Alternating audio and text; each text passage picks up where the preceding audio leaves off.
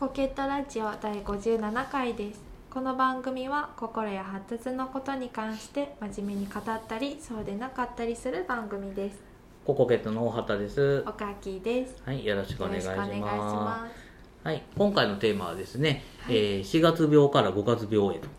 おおいうタイトルにします。えっ、と、5月病ってよく聞きますよね。はいね、あの連休明けてなんかだるくなって体が力入らんくなったり仕事行くん嫌やな学校行くん嫌やなとかってうつうつするはいはい時期ですけども、まあ、4月病とも言うんですよね新学期始まってしんどいななんかうまい新しい職場に馴染まれへんなとかはいなんか頑張らなあかん雰囲気になってるけどしんどいなっていうような感じはいでまあそういうふうなだ5月病がなんか早まったような感じで、うんまあ、言われてたけど、まあ、結局4月もそんなことがあるわけですよ、まあ、要するにまあうつっぽいというか、まあ、あんまり病気っぽい言い方するのあれやけどなんか意欲が低下してるとか、いまああの前向きになれへんとかうん友達がいなくなってしまったとうんか、そんな話ですよねはいでまだ6月病もあるんですよ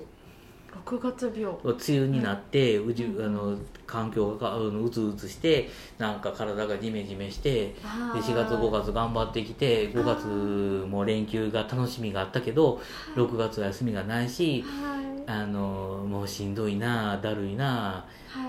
いね、夜夜も寝づらいし、はっていうやつですよいはいねあの7月病もまあ言えばあるんですよそうなんですかは暑くなってきたしいはい仕事も慣れてきたけどなかなかうまくいかへんしはい友達もできひんしはいっていう感じですよねはいでまああのボーナスが6月に、まあ、会社員にするボーナスがなんとか6月に出てはいで、まあ、それ喜んでる子もいるけど、まあ、初任者では出ない子もいるんでは案い外出えへんし、 はい有給もないし、はい疲れてきたしっていう感じはいこれは7月病ですよねはいで8月病もあるんですよはあの昔やったら夏休みでゆっくり休めたのに休みもないし、あお盆休みもないし、はい暑い中外回りがあったりするし、はい全然結果も残されへんし、はいっていうふうにこう言い出したらもうどんどんあるわけですよ毎月毎月毎月なんかあるんですよ9月病もあれば10月もあるしね12月になったらなったで恋人たちのクリスマスがあるのに私は何もないしはいもうすぐ今年が終わるのにはい何も私結果残してないわとかはい今まで何してたんやろうとかねはいそう思うとまたうつうつするわけですよねはいそういうふうにあのまあ言ったら何月病にもなるわけですよねでそれどういう意味かっていうとそのその場その場でやっぱりなんとなく体がだるかったり気持ちのコントロールがうまくいかへんかったりそういうことっていうのはあ必ず存在するわけですはいでそれはなぜ起きるかっていうとまあそ言ったらまあその前の月までに頑張りすぎてたり自分が無理してたりなんかそれかそのすごく期待してたとかはいそういうことがあるとだるくなったりうまくいかなくなったりしんどくなったり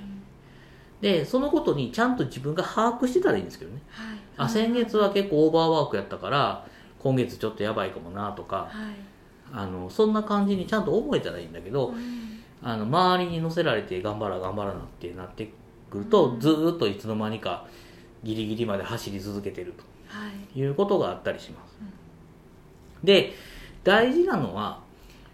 あの短距離走じゃないんで短距離走のような人生を送ったらダメとはい明日なんとか乗り切ったらとりあえずいいから全力疾走で明日まで走れとはいで明日走ったらちょっと出たらまた走れるから走らなあかんって倒れるまで走る、あのー運動部の練習ってそんな感じじゃないですかあのはいギリギリまで、うん体力のギリギリまでやると、はい今日の分を出し尽くしたらまた体が回復してまた出す、でそのうちに自分がどんどん強くなっていくっはいていう発想があるんだけど、メンタルとか体をそのその仕事のことに関してそこまでやり続けてもそれは上手くなる人もいるけどはいまああんまりね推奨しないというか、はいまあ、ぼちぼちやっていってどっちかっていうと短距離走のコントロールよりマラソンを長く安定して走れるようにっはいていうのがあの大事じゃないかなと思うんですね本物のマラソン選手ってはいめちゃくちゃ速いんでああ 100m でも多分178秒ぐらいで走ってるはずなんではいあの 僕らにとって全速力に近いんだけどはいだから最初から全速力で走そんなスピードで走れてたわけじゃなくてある程度のスピードで一定に走るはいっていう練習を多分ずっと積み重ねた結う果んそのすごいスピードでも走れるようになったはいでもそれを最初から真似したらうんダメなんではいあのゆっくりでいいからうんマラソン1年間というマラソンをはいうん走り切るとはいで最初飛ばしてガーンって走ってるような人を見せ見えても結局その人が出バテてゆっくりになってる場合もあってどんどんその人たちが抜いていくってこともあるんですよねはいで、あのー私はだどっちかっていうとスピードはないけど体力がある方だったんで中学校とか高校とかはい最初「よーいどん」とかって言ったらみんながバーッと走ってくるんですよね、はいでその子についていかへんかったけどなんとなく走ってたらいつの間にかどんどん抜いていくんうでんすうよね、んうんだからそんな感じになることがあるので、あのー止まってもいいからうんあの倒れるまで走らないはいで時に時には逃げましょはいうんう、もういいじゃないですか南月病になったってね、ははい、私は一年病ですとい一年病ですね確かに もうそれぐらいでもねあのいいと思うんであのまあ軟月病軟月病っていうのも冗談で言えるぐらいだったらね、、はいいいのでちゃんとそれぐらいのなんていう緩やかな気持ちを余裕を持って考えるとはいであのどうしてもダメだったら逃げるとはいで逃げる道がないようかのないかのように自分を追い詰めてるっていうことはそれは逃げ道がないんじゃなくてそう考えてしまってる自分が危ないんだうんうんうんということを考えた方がいいですね。はいはい、だからまああの軟月病にもみんななるのでうんまあまあそんな感じかなと思って生きていきましょうとはい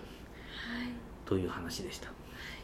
まあ、今年途中で歩いたとしてもうんとりあえず乾燥したら来年はもうちょっと歩けるよう走れるようになるかもしれんしですねで行き行き込みすぎたら今度アキレス腱切るかもしれんし、うんまあまああの毎年毎年様子見ながら頑張りましょうねはいという話でした。ねはい、という感じで、えー毎回おかっきーさんにこの後聞きますが どうですかこの話を聞いて。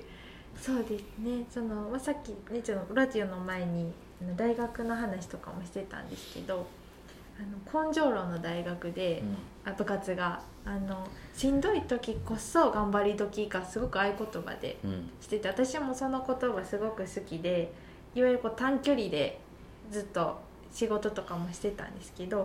もう年重ねるともう体の言うことが聞かなくなって そう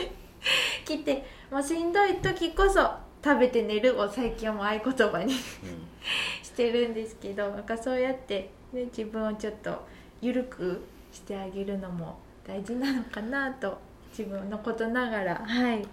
思いました。そうですね、まあ無理が効く時とうん効かない時があるから効かない時はそんなもんやと思わなね、はいはい、突然自分のできることが増えるわけでもないしはい朝活して頑張るっていうのもねはい朝起きたら昼間眠たくなるってそう そんなみんな頑張れてるわけじゃないので、はいはい、今のペースかもうちょっと緩くするかでゆっくり走っていきましょはい、う、はい、という話でした今回はこれでおしまいにしますありがとうございまあしりたがとうございました。